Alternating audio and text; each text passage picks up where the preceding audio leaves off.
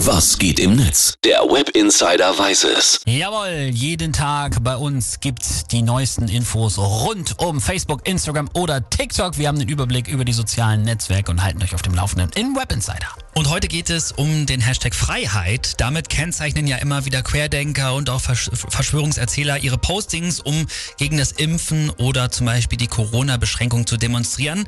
Und passend dazu lassen die auch meist auf ihren sogenannten Spaziergängen immer oh. den Song Freiheit von Westernhagen spielen.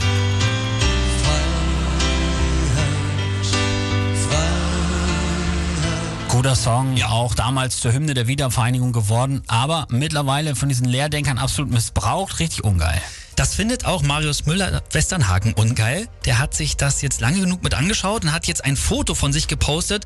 Auf dem wird er geimpft, hat auch eine Maske auf äh, und dieses Foto hat er eben auch mit dem Hashtag Freiheit versehen. Hat sich also quasi seinen eigenen Song wieder zurückgeholt. Genau das wollte er damit machen.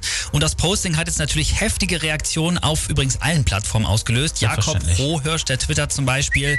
Lieber Marius, Freiheit beginnt im Kopf und kommt garantiert nicht aus einer Spritze, egal was drin ist. Dann Jens Klasen, der schreibt, du liest Hashtag Westernhagen in den Trends und denkst dir, oh bitte nicht noch ein durchgeknallter Musiker.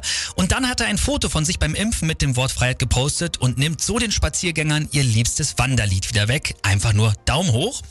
Blond, äh, Blond Jedi schreibt, statt Sex, Drugs und Rock'n'Roll jetzt nur noch Staatsfunk, BioNTech und Drosten. Was für ein Abstieg für Westernhagen.